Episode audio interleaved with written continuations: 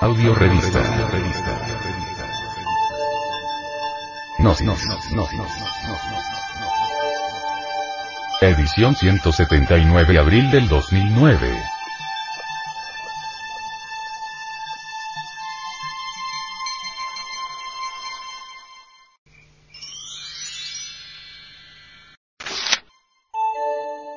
Editorial. Porque para la humanidad es más fácil la guerra que el amor al prójimo.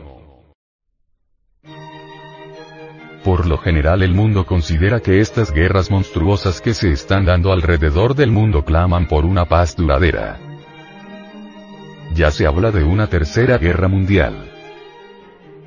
¿Qué posibilidades tenemos de evitar esta nueva catástrofe? ¿Se ha puesto usted a pensar, amable oyente? ¿Cómo podemos esperar evitarla cuando los elementos y antivalores que causan las guerras continúan en nuestra psiquis, o sea, en nuestra manera de pensar y sentir? ¿Ha producido algún profundo cambio fundamental en la mente y en el corazón de la humanidad los conflictos que se están desarrollando en los distintos rincones de este afligido planeta? ¿Es esto civilización? El imperialismo y la opresión mantienen aún su señorío, tal vez hábilmente disimulado.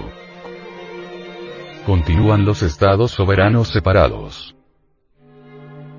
Las naciones maniobran encaminadas a nuevas posiciones de poder. El fuerte todavía oprime al débil. La élite dirigente explota todavía a los dirigidos. Los conflictos sociales y de clases no han cesado. Los prejuicios y odios arden por todas partes mientras el sacerdocio profesional con sus prejuicios organizados justifique la intolerancia y la liquidación de otro ser por el bien de nuestro país y la protección de nuestros intereses e ideologías, habrá guerra. En tanto que los valores sensorios predominen sobre los valores espirituales, habrá guerra. Lo que nosotros somos eso es el mundo. Si somos agresivos, ambiciosos, codiciosos, somos entonces la causa de los conflictos y de las guerras. Si pertenecemos a alguna particular ideología, a un prejuicio especializado, aun si se le llama religión, seremos entonces la causa de contienda y miseria. Si estamos enredados en valores sensuales habrá ignorancia y confusión. Porque lo que somos es el mundo. Nuestro problema es el problema del mundo habéis cambiado esencialmente a causa de este flagelo presente llamada guerra? ¿Acaso no continuamos codiciando posición y poder, posesiones y riquezas? El culto religioso se convierte en hipocresía cuando estamos cultivando las causas de la guerra. Nuestras oraciones nos conducen a la ilusión si nos entregamos en brazos del odio y la mundanalidad.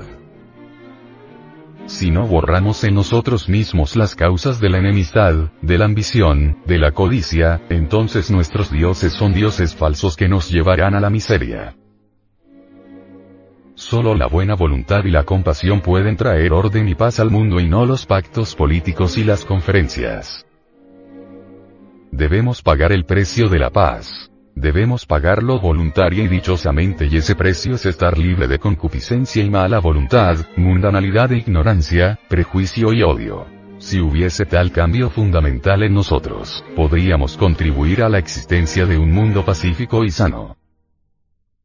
Para tener paz debemos ser compasivos y reflexivos. Podemos no ser capaces de evitar la tercera guerra mundial, pero podemos libertar nuestro corazón y mente de la violencia y de las causas que producen la enemistad e impiden el amor. Entonces en este mundo de obscuridad habrá algunos que sean puros de corazón y mente y de ellos tal vez vengan a ser la semilla de una cultura verdadera, de una cultura del ser divino. Purifiquemos nuestro corazón y nuestra mente, porque solo por nuestra vida y acción puede haber paz y orden. No nos perdamos y quedemos confusos dentro de las organizaciones políticas, religiosas, sociales, etc. Sino mantenernos por completo libres de odios, rencores, venganzas, crueldades, pero para ello debemos pasar por una asepsia mental, eliminando los agregados psicológicos que llevamos en nuestro interior, a través de la didáctica gnóstica que hemos enseñado. No busquemos meramente evitar la catástrofe, sino más bien que cada uno desarraigue profundamente las causas que alimentan el antagonismo y la contienda. ¿Cuál debería ser nuestra actitud hacia la violencia? Cesa la violencia por medio de la violencia, el odio por medio del odio. Si usted me odia y en respuesta yo lo odio, si actúa contra mí de un modo violento y de la misma manera actúo yo contra usted, ¿cuál es el resultado? Irrefutablemente, más violencia, mayor odio, mayor amargura. ¿Hay fuera de esta alguna otra consecuencia? El odio engendra odio, la mala voluntad engendra mala voluntad. A menudo en nuestras relaciones individuales o sociales, ese espíritu de represalia crea solamente mayor violencia y antagonismo. El espíritu de venganza anda desenfrenado en el mundo actual. ¿Somos capaces de tener alguna otra actitud hacia la violencia? Al ser violentos nos sentimos poderosos. Para emplear una frase comercial, produce dividendos mayores y más rápidos el odio. El individuo ha creado la estructura social existente por su odio recóndito, por su deseo de desquitarse y de actuar violentamente. El mundo que nos rodea está en condición febril de odio y de violencia. A causa de su astucia y su fuerza tendenciosa nos veremos fácilmente arrastrados en esa corriente brutal, a menos que nosotros mismos estemos libres del odio. Si estamos libres de él entonces no surge la cuestión de la actitud que deba asumirse hacia sus múltiples expresiones. Si fuésemos profundamente conscientes del odio mismo y no meramente de sus expresiones arteras, veríamos que el odio solo engendra odio. Si lo tenemos en nuestro interior responderemos al odio de otro, y puesto que el mundo somos nosotros mismos nos veremos obligados a reaccionar a sus temores, ignorancia y codicia. Seguramente estamos prontos a odiar, a ejercer venganza, si nuestro pensamiento está confinado al yo. La codicia y el ansia de posesión tienen que incubar mala voluntad, y si el pensamiento no se liberta de ellos, tiene que haber constante acción de odio y violencia. Como hemos indicado, nuestras creencias y esperanzas son el resultado del deseo egoico, y cuando sobre ellos lanzamos la duda, brotan el resentimiento y la cólera. Al comprender la causa del odio nacen el perdón y la bondad. La comprensión y el amor surgen a través del estado de percepción lúcida de sí mismo.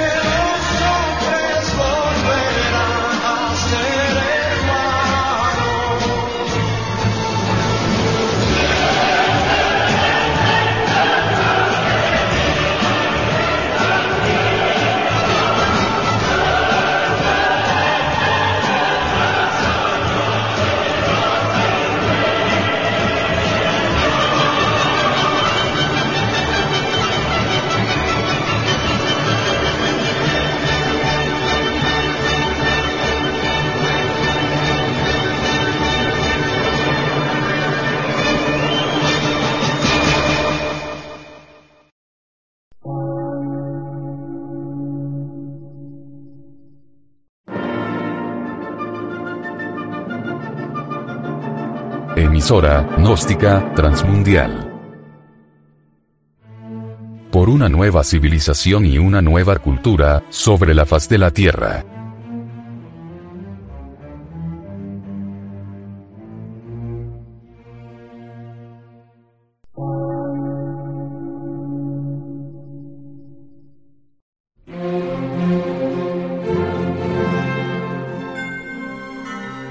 De radiodifusión, científico, artístico, místico y filosófico, de la Asociación Colombiana de Centros de Estudios Gnósticos, Antropológicos, Psicológicos y Culturales. A. C.